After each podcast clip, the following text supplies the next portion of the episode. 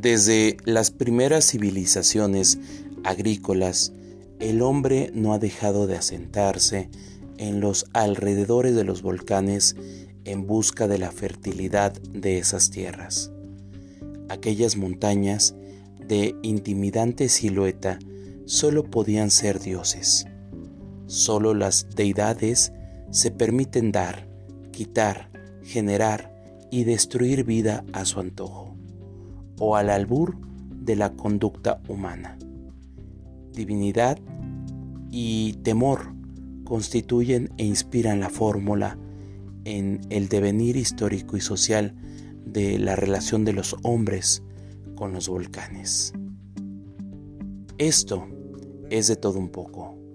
Mi nombre es Joel Sánchez y desde hace unos días el volcán Popocatépetl ha tenido diferente tipo de alertas, tanto así que la alerta más reciente es la amarilla, fase 3, establecido por el Centro Nacional de Prevención de Desastres, CENAPRED, ante la actividad actual del volcán, significa continuar con las actividades de preparación, tanto para las autoridades como los pobladores. Sin embargo, las autoridades han reiterado que la situación no es de alarma. Sin embargo, difunden acciones preventivas para la población, sobre todo ante la caída de ceniza en diversas regiones de Puebla y entidades federativas cercanas. En esta ocasión te hablaré sobre leyendas de volcanes, sobre mitos y realidades, además de conocer el origen del volcán y la historia del Popocatépetl y la Ixtaccíhuatl. Espero te quedes con nosotros hasta el final. Y si es la primera vez que nos escuchas, te invitamos a que puedas dar un vistazo a nuestro canal en Spotify. Es completamente gratuito, fácil de escuchar y contamos con diferentes capítulos gratis y sobre todo fascinantes. Pero quédate, estamos comenzando.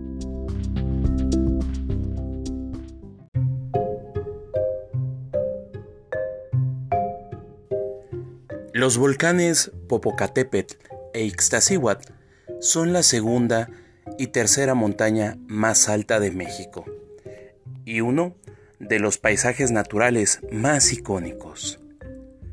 Cuenta una leyenda que estas dos montañas representan a una doncella y a un joven guerrero tlaxcalteca, Popocatépetl e Ixtaccíhuatl. Ixtaccíhuatl era la princesa tlaxcalteca más bella jamás vista, y ella era el amor de este gran joven, uno de los más apuestos y bravos guerreros de su pueblo. Dicen que antes de partir a la guerra, en la que tlaxcaltecas se encontraban inmersos contra sus enemigos, los aztecas, Popocatépetl pidió al cacique de su pueblo la mano de la princesa Ixtaccíhuatl. Este se la concedió, pero la condición de que volviera sano y salvo de la guerra era para poderla desposar. Así, el guerrero partió a la batalla, mientras que la princesa esperaba el retorno de su amor. Sin embargo, la lengua viperina de un celoso rival de Popocatépetl me dio de mala fe engañando a la princesa e informándole que su amado había muerto en el combate. Arrastrada por el desconsuelo y el quebranto, desconociéndose víctima del engaño, la bella princesa murió de tristeza por la pérdida de su amado. Poco tiempo después, Popocatépetl regresó victorioso de su empresa, dispuesto a tomar matrimonio de Ixtaccíhuatl, sin embargo, a su llegada recibió la funesta noticia de su fallecimiento. Durante varios días y noches cuentan que el joven abatido vagó por las calles hasta encontrar la manera de honrar el gran amor que tenía y profesaba hacia esa bella princesa. Y fue que ordenó erigir una gran tumba bajo el sol amontonando diez cerros para levantar una enorme montaña. Una vez concluida, tomó el cuerpo de la princesa y recostándola sobre la cima de la montaña, la besó por última vez. Posteriormente, antorcha humeante en mano, llevaba el príncipe arrodillándose para velar su sueño eternamente. Desde entonces permanecen juntos uno frente al otro. Con el tiempo, la nieve cubrió sus cuerpos que se convertirían en dos enormes volcanes, que pertenecerán inmutables hasta el final de los tiempos. Es por eso que cuando el guerrero Popocatépetl se acuerda de su amada Ixtaccíhuatl, su corazón que guarda el fuego de esa gran pasión eterna tiembla y su antorcha vuelve a incendiarse. Es por ello que aún, hoy en día, el volcán Popocatépetl continúa arrojando fumarolas de humo cada vez que recuerda a su gran amor.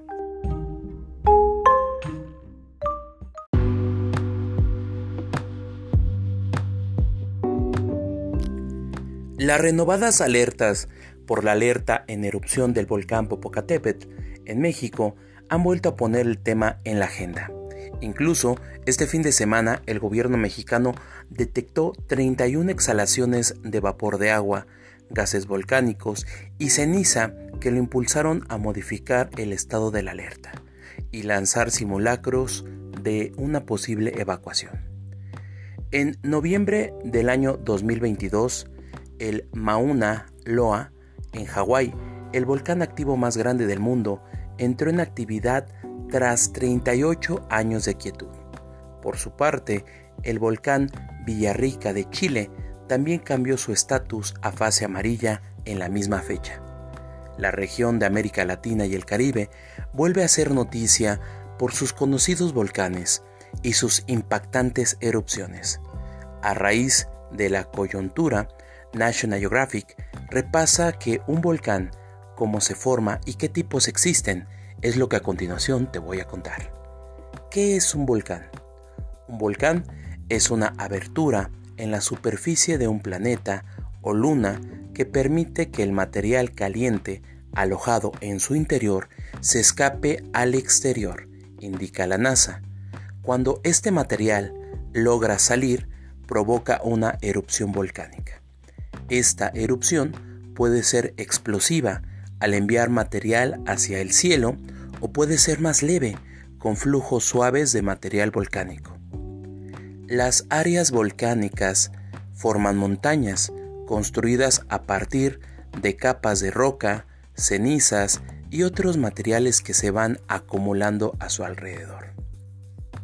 Pero, ¿realmente cómo se forma un volcán? Los volcanes en la Tierra se forman a partir del magma ascendente. Existen tres razones por las que el magma podría elevarse y causar erupciones que den como resultado la formación de un volcán.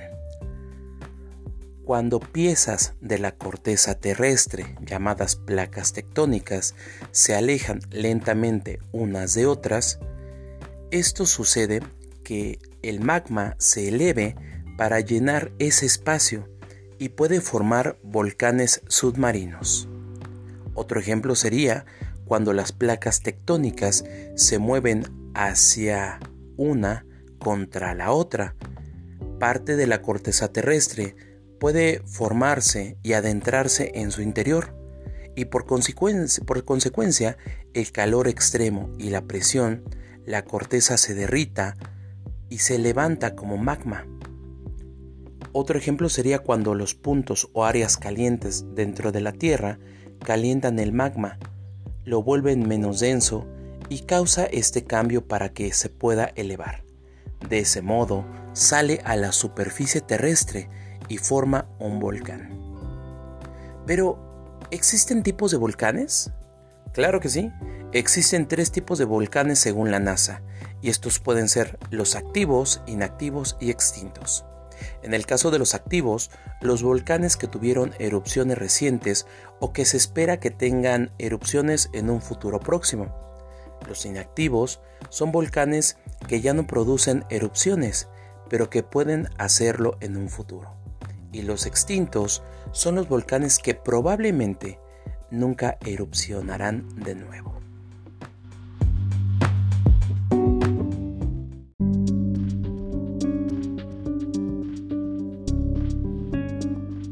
Las personas consideraban que en muchas ocasiones los hechos naturales eran provocados por los dioses, y en esta ocasión, hablando de volcanes, existe una deidad que para griegos y romanos entendían que era el mismo que provocaba las erupciones y también los temblores cerca de los volcanes. Para hacerlo más explicativo, existe una obra de arte de Diego Rodríguez de Silva y Velázquez, que posee un extenso abanico de cuadros famosos que han marcado la historia del arte. El pintor del siglo de oro español realizó pinturas de diferentes temáticas, entre ellas la mitología, como la de Venus del espejo o la fragua de Vulcano. Es este el último caso que me gustaría comentarles la anécdota más conocida de esta escena mitológica griega. Pues bien, el dios Vulcano es el dios romano del fuego, el herrero del Olimpo y el patrón de los oficios artesanales que trabajan con el horno. Sus orígenes se remontan a la mitología griega, ya que se identifica normalmente como el dios Hefesto. Aunque hay diferentes teorías acerca de sus orígenes, en Ostia y Estruria recibían un culto especial y en Roma se celebraba cada 23 de agosto a los Vulcanales, una festividad en la que se hacían hogueras en su honor. Es hijo de Júpiter y de Juno, y en el arte antiguo se representa con barba y un aspecto desagradable, a veces inválido de una pierna. Sin embargo, también es conocido por tener de esposa a Venus, la diosa del amor. Según la metamorfosis de Ovidio, el dios Apolo hace una visita al taller de Vulcano, donde trabajan con sus cíclopes para explicarle una mala noticia. Su esposa Venus mantiene una relación amorosa con Marte, el dios de la guerra. Al darse cuenta del adulterio, Vulcano forja una red hecha de hilos de bronce tan delgados que no podían verse a simple vista y que se aferran al cuerpo al más ligero toque. Una vez hecha la trampa, la deposita delicadamente encima de la cama y cuando los amantes se acercan y están en el menester del amor, inmediatamente quedan atrapados. En ese momento, Vulcano deja entrar al resto de los dioses para contemplar la escena con la que se ríen y poder ver el contenido de tan espantosa situación. Esta pintura la utilizaremos para hacer la publicidad de este capítulo, para que la puedas conocer. Esto es de todo un poco. Ya casi terminamos. Y queremos invitarte adicionalmente a que nos puedas seguir en nuestras redes sociales. Nos encontramos en Facebook como Joel Sánchez, en Instagram y TikTok como podcast de todo un poco y en Twitter como de todo un poco yo. Siempre es maravilloso poder leerlos y escucharlos. Pero nosotros continuamos.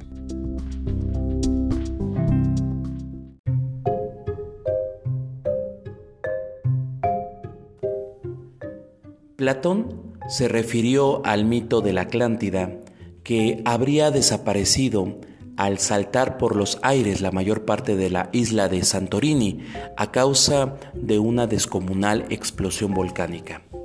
Por su parte, el romano Virgilio entonó el mito de griegos de los gigantes que sucedieron a los titanes para aludir a uno de ellos, Encelado, quien por su desobediencia fue encerrado en el Etna por la diosa Atenea y desde entonces sus enormes quejidos han sido el origen de los estruendos y estallidos del volcán siciliano. Aunque hay otro relato mitológico que achaca este enfado geológico a Tifón, un dios terrorífico de cien cabezas, derrotado por Zeus, que da nombre al igual y temido fenómeno meteorológico.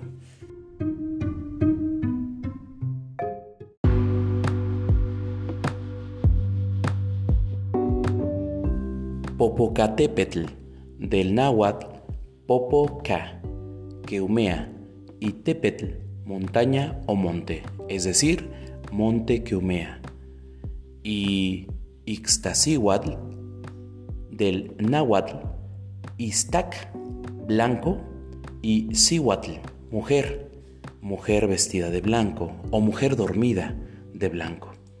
Adicionalmente, Don Goyo también se le conoce al Popocatépetl. Es un nombre que se comenzó a usar desde hace algunas décadas gracias a el originario de Santiago Xalitzintla en Puebla, Antonio Analco, quien contó que cuando él era un niño y mientras pastoreaba su rebaño, se le acercó un hombre mayor y tras unos minutos le aseguró que él era la misma personificación del espíritu del volcán. Dijo llamarse Gregorio Chino Popocatépetl. De esta manera lo escogió como intercesor para pedir buenas lluvias y mejores cosechas. Así es como cariñosamente se le llama al Popocatépetl, Don Goyo. Pero ¿sabías tú que se le realizan ofrendas al volcán? Y esta es una tradición que se empezó a originar en los municipios de Santiago Xalitzintla y San Nicolás de los Ranchos, aquí en Puebla. Cada 12 de marzo es esta celebración, pues se inicia desde las 5 de la mañana en la plaza principal donde se ubica el paso de Cortés y luego hay que caminar por tres horas hacia el ombligo del volcán. Una cueva ubicada más o menos a dos kilómetros de este es para colocar la ofrenda. La primera parte del ritual se lleva a cabo el 4 de febrero para poder bendecir las semillas que serán usadas por la temporada de siembra y la ofrenda se coloca finalmente el 12 de marzo y culmina el 2 o 3 de mayo, cuando se realiza también la visita al volcán de Ixtaccíhuatl. Sin embargo, se menciona que incluye música, cohetes, comida, cruces adornadas con flores, bebidas ancestrales, eh, como es el caso del pulque, y algunas otras bebidas alcohólicas actuales, además de cigarros, pomada para las quemaduras, un traje de gala y que es colocado con una gran cruz. De esta manera se le agradece por las bondades que brinda a las tierras fértiles de los campesinos, así como una petición para tener buenas lluvias, cosechas y salud. Pero se menciona que por alguna extraña razón en este año no se realizó esa ofrenda, y por esa razón el volcán comenzó a hacer este tipo de actividad. Sin embargo, también nos hemos dado cuenta que diferentes medios de comunicación también nos han comentado de que el Popocatépetl y en el Ixtas igual se ha llegado a observar objetos voladores no identificados. Y algunos mencionan que también en esa parte habita una mujer vampiro. Sí, algunos mencionan esta situación que sucede. Mi nombre es Joel Sánchez.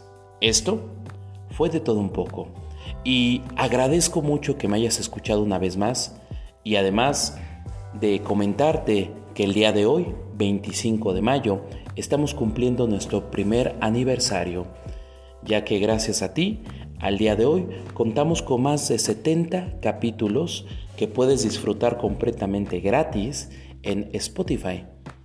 Agradecería mucho que si te interesa esta información la puedas compartir con las personas que les llama la atención lo mismo de misterioso, interesante y sobre todo temas divertidos que te pueden llamar la atención. Pues espero esta no sea la última ocasión que nos escuchemos. Nos vemos en otra ocasión. Hasta la próxima.